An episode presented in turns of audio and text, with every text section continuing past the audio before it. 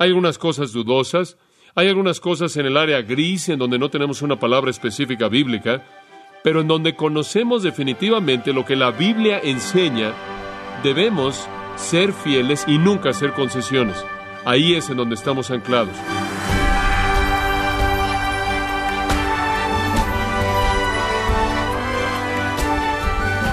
A veces usted ha visto la película Carros de Fuego, la verdadera historia de Eric Lieder, un corredor de maratones de talla mundial y un cristiano devoto que se retiró de los 100 metros, uno de los acontecimientos más importantes, cuando se dio cuenta de que la carrera había sido programada para un domingo.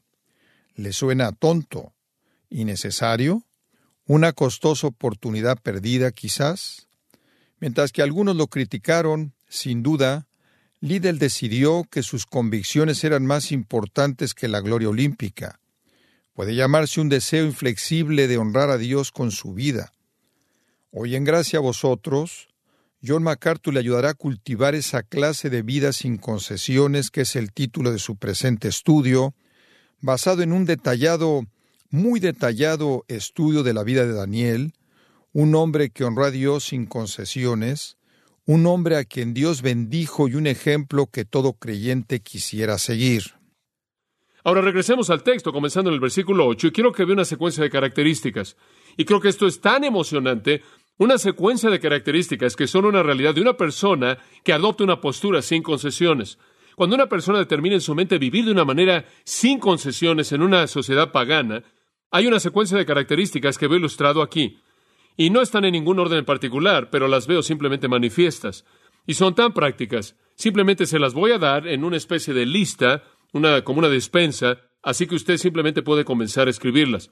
Número uno, una valentía sin vergüenza. Una valentía sin vergüenza. Versículo 8, véalo. Y Daniel propuso en su corazón no contaminarse con la porción de la comida del rey, ni con el vino que él bebía. Pidió, por tanto, al jefe de los eunucos, este Saspenaz, que no se le obligase a contaminarse. Ahora, espera un momento, Daniel. Esto es bastante valiente. Digo, ¿no podría ser un poco más amable? Digo, ¿le estás diciendo al rey que su comida te va a contaminar? Me encanta ese tipo de valentía. ¿No le gusta a usted? Él no dice, Sabes una cosa, Rey, desde que yo era un pequeñito, yo he tenido que tener una dieta especial. Él no trató de salirse de la situación. Él no dijo, bueno, usted sabe, mi cuerpo no simplemente no se ajuste esto. Él no dijo, estoy muy enfermo y sabe una cosa usted, no me siento demasiado bien, no me siento muy bien y, y yo sería mejor que no comiera, es una comida tan tan rica, tan sazonada y sabe una cosa, oh, estoy tan acostumbrado a la comida en la tierra en donde vivíamos, simplemente no puedo digerir esto. Él no dice eso. Él pudo haber dicho eso. Nosotros podríamos hacer eso.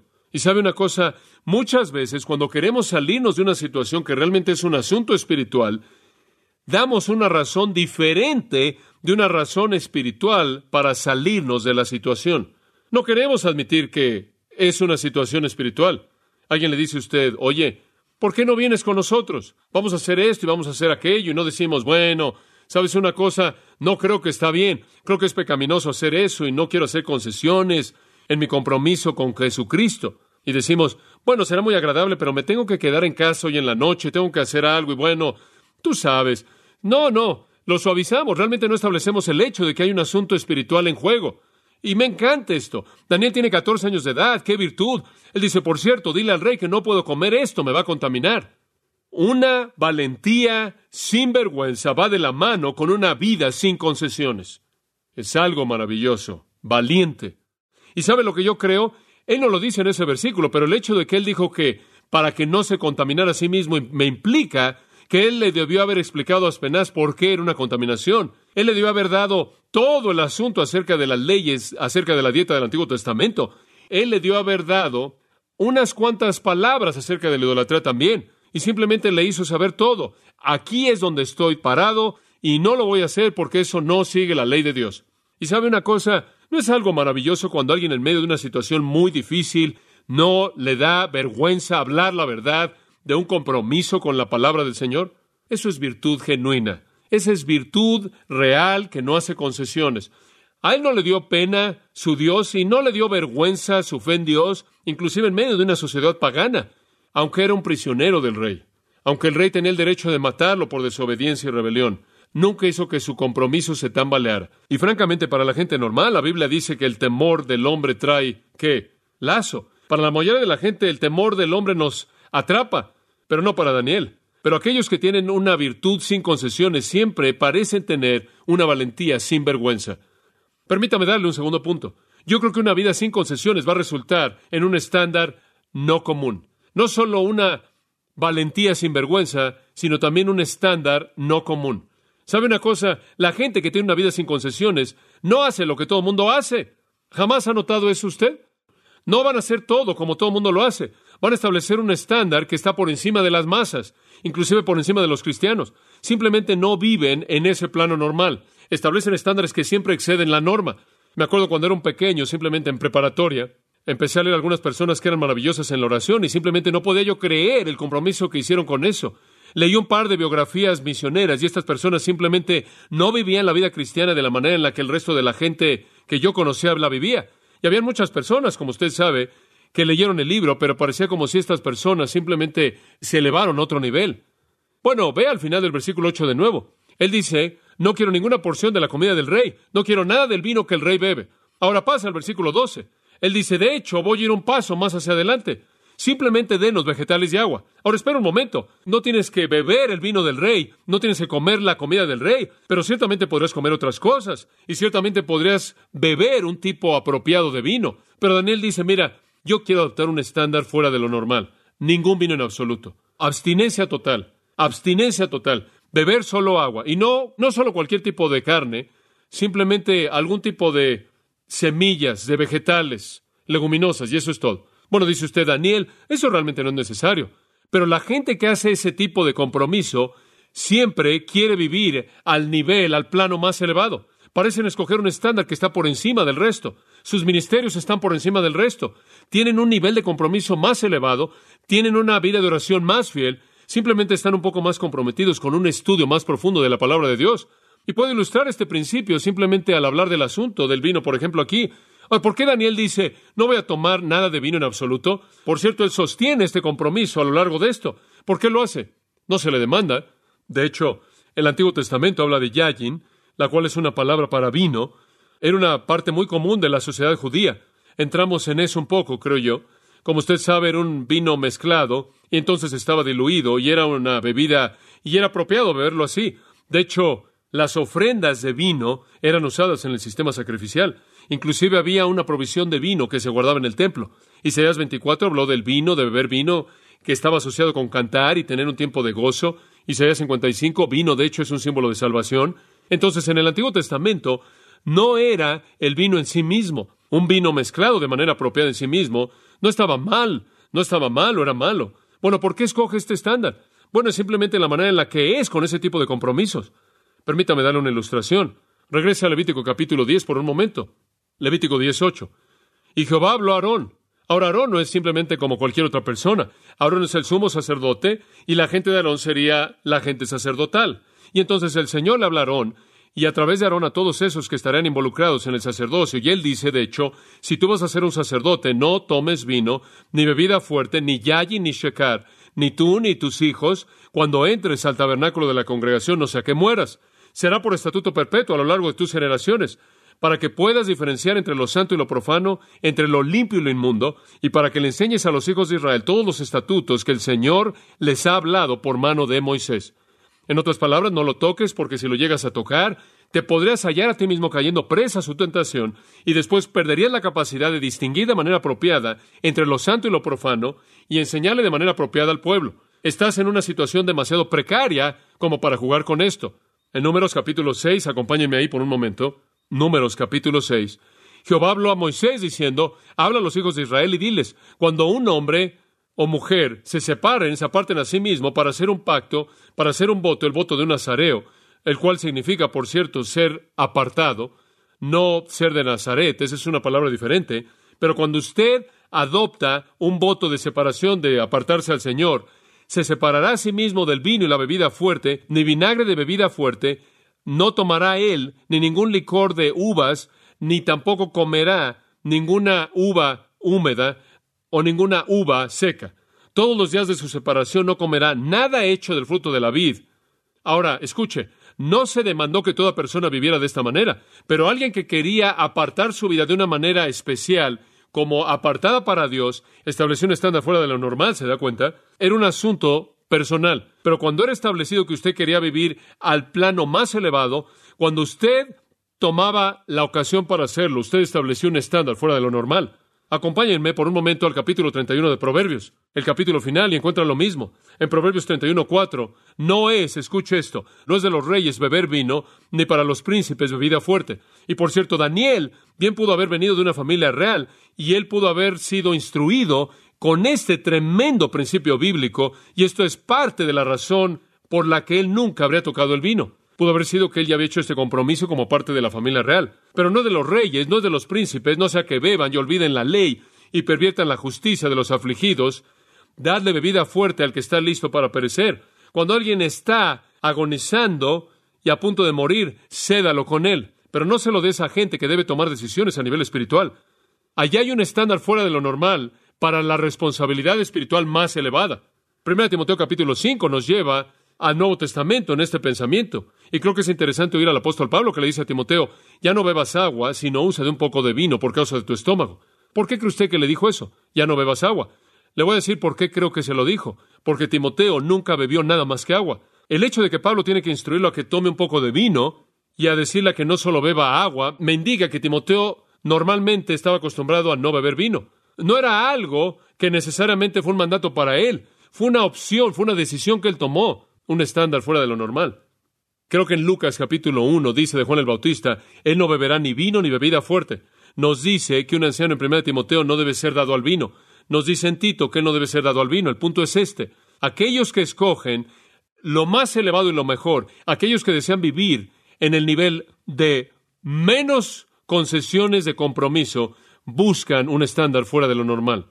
Y Daniel, claro, es seguro, quería ser distinguido de los glotones y los borrachos de Babilonia para que no hubiera confusión. Y entonces él no solo dice no voy a beber del vino del rey, él dice no voy a beber ningún vino en absoluto, solo agua, solo agua, solo agua. Y creo que en este día yo sé en mi propia vida, esa es una decisión que he tomado.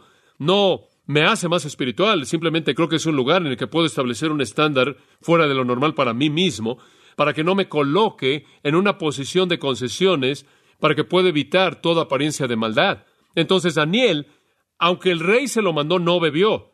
¿Cuánto más fácil debería ser para nosotros cuando no hay un mandato así y no es necesario? Grandes hombres, como usted sabe, y estoy seguro que Daniel conocía las leyes de Dios acerca de esto, los grandes hombres han caído al poder del vino. Usted simplemente tiene que ver ahí en el libro de Daniel para ver a Belsasar perdiendo el imperio babilonio en medio de una borrachera. Usted simplemente tiene que estudiar la historia para reconocer que a la edad de 33 años Alejandro el Grande perdió el gran imperio mundial porque ya era un borracho. Cuando el duque de hierro de Inglaterra, llamado el duque de Wellington, estaba marchando con su ejército ahí por la península ibérica, le fue llevada palabra a sus cuarteles generales de que adelante de él había un almacén inmenso de vino español que sus tropas podían disfrutar. Él detuvo a su ejército ahí mismo. Él envió a algunos de sus hombres por delante y él dijo, vuélenlo. Y ellos volaron la bodega y marchó adelante con su ejército. Se dice que la razón por la que Napoleón Bonaparte perdió la batalla de Waterloo frente al duque de Wellington que salió victorioso fue porque la noche anterior el mariscal Ney pasó demasiado tiempo con su copa de vino favorito y a la mañana siguiente su cabeza estaba nublada, su mente era inestable y él tomó decisiones malas. Cuando Francia cayó en la Segunda Guerra Mundial contra Hitler, el mariscal Petain dijo, y cito, Francia fue derrotada debido a que su ejército estaba en estado de embriaguez. Fin de la cita. Y el gobierno Vichy de 1940 dijo que la razón por la que se colapsó la fibra moral del ejército francés fue debido al alcohol de manera simple. Nunca le ha ayudado a nadie. Daniel tenía un estándar fuera de lo normal. Y una vida realmente sin concesiones no va a jugar al borde de lo que está bien. Va a escoger lo más elevado, lo más noble y lo mejor. Permítame darle una más. Una vida sin compromiso se caracteriza por una valentía sin vergüenza, un estándar fuera de lo normal y, en tercer lugar, una protección no terrenal. Esto es maravilloso. Versículo 9. Y puso Dios. Me encantan esas tres palabras. ¿Escuchó eso? Y puso Dios. Usted sabe, como también que yo escuche esto, que cuando alguien establece un estándar como el que Daniel estableció, Dios va a estar de su lado, ¿no es cierto? Entonces es simplemente cuestión de tiempo hasta que leemos y puso Dios. Y no pasó mucho tiempo. Daniel propuso en su corazón en el versículo 8 y Dios se movió en el versículo 9. Amados, si usted no entiende nada más que esto, escuche esto, que Dios responde a este tipo de compromiso. Y puso Dios a Daniel en gracia y en buena voluntad con el jefe de los eunucos. Sorprendente. Ahora, como usted sabe, permítame hablar de esto simplemente por un momento. Es axiomático, creo, que inclusive si la gente está en desacuerdo con sus convicciones, lo admiran a usted por ser fiel a ellas, ¿verdad? Digo, a todo mundo le encanta alguien que tiene virtud. ¿Sabe una cosa? Usted está cansado de personas pusilánimes que vacilan por todo, que fluyen con la espuma, como una vara de madera que está ahí siendo llevada por la marea. Y se cansa de gente que no tiene convicciones. Es axiomático que cuando usted conoce a alguien que tiene convicciones, usted respete a esa persona, especialmente si sus convicciones son fuertes, son morales, son convicciones conscientes. La integridad, creo yo, es algo que es valorado. Valoramos la integridad, pero ese no es el punto aquí. No fue la integridad de Daniel lo que hizo que Aspenaz, el príncipe de los eunucos, fuera convencido por Daniel. Ahora dice usted, bueno, quizás es que Daniel era un hombre tan amable. Bueno, creo que lo fue. Creo que Daniel tenía una personalidad amorosa, amable. Creo que se presenta más adelante en esta sección, conforme vemos más cosas acerca de él. La manera en la que él habla, muestra amor, hay una gentileza en él, una falta de imposición. Él simplemente tiene una virtud hermosa que naturalmente va con un hombre piadoso. Esperaríamos encontrarlo, pero ni siquiera creo que fue su personalidad sorprendente. Entonces yo no creo que fue el valor humano que se le da la integridad y demás. No creo que fue la personalidad agradable del hombre. Creo que la razón por la que las cosas salieron tan bien es esta. Y puso Dios a Daniel en gracia y buena voluntad acto soberano de Dios. Esto es tan importante. Dios está controlando todo. Dios tenía un plan para Daniel, Dios tenía un propósito para Daniel. Y Dios quería que Daniel fuera un testigo en Babilonia. Yo creo que Daniel es la clave en un sentido a gran parte del panorama de la historia de Navidad. Yo dudo si hubiera habido hombres sabios que venían del este si nunca hubiera habido un Daniel. Digo, Dios tenía un plan a largo plazo para este hombre. La gente que está detrás del escenario del regreso al final de los 70 años, conforme el pueblo regresa a su tierra, Detrás del escenario está la virtud y el ministerio de Daniel, quien yo creo que Dios usó como el agente de Dios. Un hombre sorprendente. Dios tenía un plan y Dios, ahora escucha esto, simplemente se movió en el corazón de ese hombre y simplemente hizo ahí que hubiera favor y gracia y él dijo en su soberanía, apenas tú vas a amar a Daniel. Y así fue, así fue. Y no creo que él sabía por qué lo hizo, pero lo hizo. Es tremendo. Y sabe una cosa, inclusive Nabucodonosor, quien era brillante, quien era poderoso, no podía hacer nada para cambiar o influenciar el plan de Dios. Dios puso en el corazón de ese hombre el ser amable con Daniel. Ahora escúchame, usted vive una vida sin concesiones y usted va a disfrutar de una protección que no es terrenal. La gente dice, oh, bueno, si yo saco mi cuello, la gente a veces me dice eso. Eh, ¿Acaso no dices cosas, tú sabes? Usted simplemente hable lo que piensa, diga lo que dice la Biblia, no se preocupe por lo que pase. Bueno, quizás pueda preocuparme por eso por un momento, pero pasa rápidamente porque estoy diciendo, mira Dios, esta es tu palabra, tú me metiste en esto, ahora sácame de aquí. Y yo creo que hasta que venga el tiempo, cuando Dios diga, es momento para que acabes, MacArthur, yo creo que disfruto de una protección que no es terrenal. Simplemente así es. Creo que Dios protege a aquellos que hacen un compromiso con Él. Ahora, lo que es importante en esto, escúcheme, normalmente hacemos concesiones porque tenemos miedo de que nos vamos a meter en problemas cuando el hecho es que si no hiciéramos concesiones, Dios sería nuestra protección en medio del problema. Pero tan pronto como usted hace concesiones, usted pierde la protección no terrenal y claro que está usted solo. Y entonces una concesión lleva a qué? A otra concesión y a otra y finalmente se encuentra en una situación difícil porque si usted llega a decir la verdad, se van a dar cuenta de que usted ha sido un farsante a lo largo de todo este proceso. No hizo concesiones. Daniel no hizo concesiones y Dios lo protegió. En primero de Reyes 8:50 dice, y perdona a tu pueblo que han pecado contra ti, y todas sus transgresiones en las cuales han transgredido contra ti, y dales compasión ante aquellos que los llevaron cautivos, para que tengan compasión de ellos. Aquí hay personas que están diciendo, Dios, dales compasión, y Dios lo va a hacer. Dios lo va a hacer. La gente dice, ¿sabes una cosa? Si estuviéramos viviendo en una sociedad que fuera opresiva y si la gente hubiera, estuviera viniendo en contra de nosotros y matándonos por nuestra fe y demás, ¿todavía hablaríamos la verdad? Escuche, si no habláramos la verdad e hiciéramos concesiones, estaríamos solos. Pero si hablamos la verdad, sin importar lo que sucede, entonces Dios es nuestro protector, que no es terrenal. Y si Dios dice tú vives, no hay un rey en el mundo que pueda quitarle su vida, ¿verdad? Ni uno. Hombre, esto es maravilloso. Usted no tiene nada que temer. Dice usted, bueno, si yo realmente digo lo que pienso, si realmente soy fiel a la verdad, voy a perder mi trabajo. Entonces hace usted concesiones y pierde el recurso de Dios. ¿Tiene sentido esto? ¿A quién quiere usted que esté de su lado? ¿A su jefe o a Dios? No hay un jefe en el mundo que pudiera moverse en contra de usted a menos de que Dios lo permitiera. Salmo 106, 46. Simplemente tengo que compartirle esto porque creo que resume la idea entera. Escuche, esto es maravilloso. Está hablando aquí de cómo Dios cuida de su pueblo. Esto es tan bueno. Él los hizo, esto está hablando de su pueblo Israel. Él hizo que tuvieran compasión de ellos todos aquellos que los llevaron cautivos. Ahora escúcheme, esto no es solo Aspenaz. Dios hizo que un montón de caldeos y babilonios tuvieran compasión hacia su pueblo. ¿Se da cuenta de que Dios no solo puede influenciar a un rey, sino que también puede influenciar a una sociedad entera? ¿Por qué? Porque el versículo 45 dice que Él es un Dios que guarda el pacto y Él hizo un pacto con su pueblo. Y amados, tenemos un pacto con nuestro Dios en Cristo, ¿no es cierto? Si vivimos una vida sin concesiones, Dios va a cuidar de nosotros. Siempre pienso en David. David es tan maravilloso, pero él hizo algunas cosas torpes. Y una de las cosas más torpes que jamás hizo fue cuando estaba en el país de los filisteos y entró al palacio.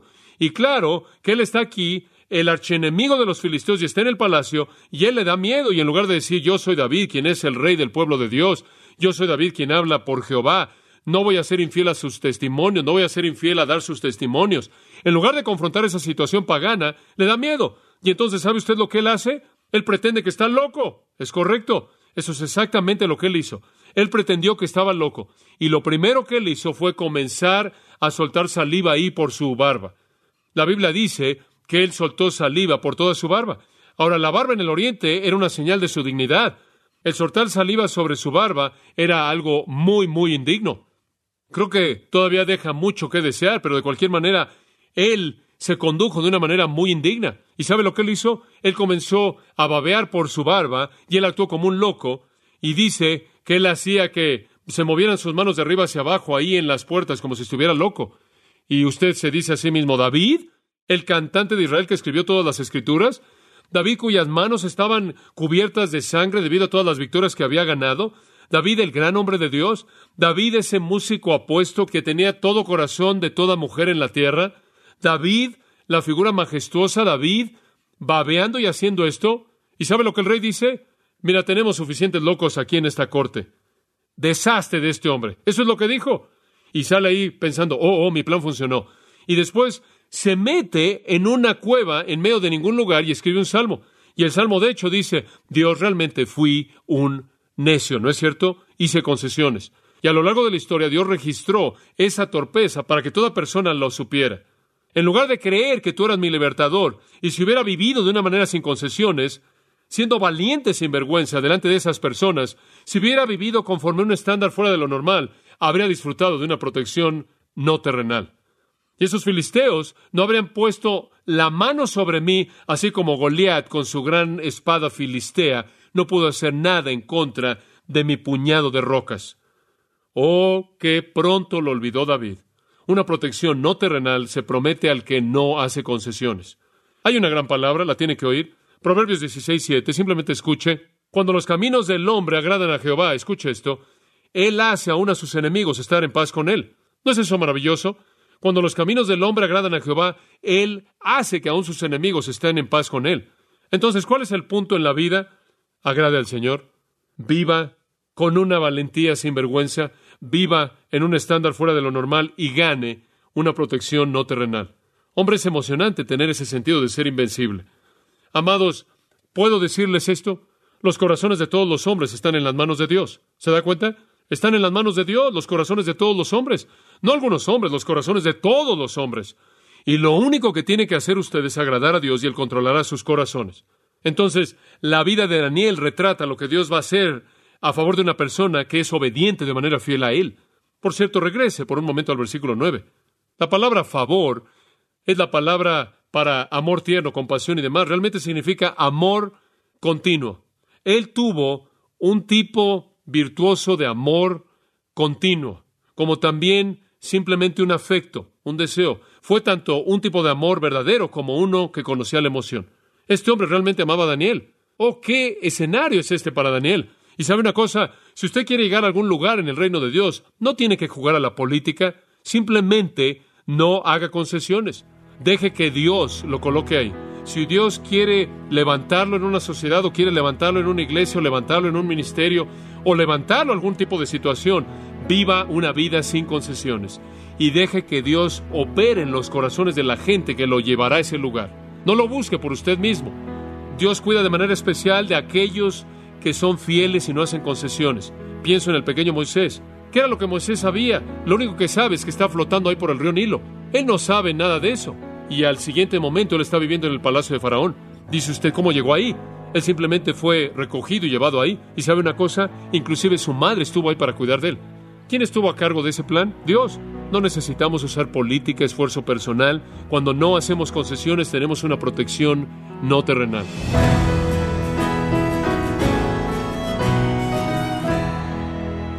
Ha escuchado a John MacArthur con la serie titulada una vida sin concesiones en gracia a vosotros. Quiero recordarle, estimado oyente, que tenemos a su disposición el libro El Poder de la Integridad, escrito por el pastor John MacArthur, un libro que examina las actitudes que conducen a un carácter que Dios bendice, una lectura rápida llena de ideas prácticas que le ayudarán a manifestar una vida sin concesiones, y puede obtenerlo en gracia.org o en su librería cristiana más cercana. Si tiene alguna pregunta o desea conocer más de nuestro ministerio, como son todos los libros del pastor John MacArthur en español, o los sermones en CD, que también usted puede adquirir, escríbanos y por favor mencione la estación de radio por medio de la cual usted nos escucha en gracia a vosotros. Es importante conocer no solo el país y ciudad de donde usted nos escucha, sino también la radio. Para quienes contactan nuestro ministerio por primera vez, pueden solicitar una copia del mensaje de promoción sin costo alguno, un mensaje por oyente únicamente. Si usted vive en los Estados Unidos o Puerto Rico, escríbanos a Gracia Vosotros, P.O. Box 4000, Panorama City, California 91412 o puede escribirnos a través del siguiente correo electrónico radio arroba Bueno, en nombre de John MacArthur y el personal de este organismo, queremos darle las gracias por su tiempo y sintonía y queremos pedirle que no deje de orar por este ministerio como también por la estación de radio por la cual usted nos escucha de lunes a viernes. Este es su amigo Miguel Contreras, invitándola a que sintonice nuestra próxima edición para que juntos continuemos desatando la verdad de Dios un versículo a la vez. No se lo pierda, aquí en Gracia a Vosotros.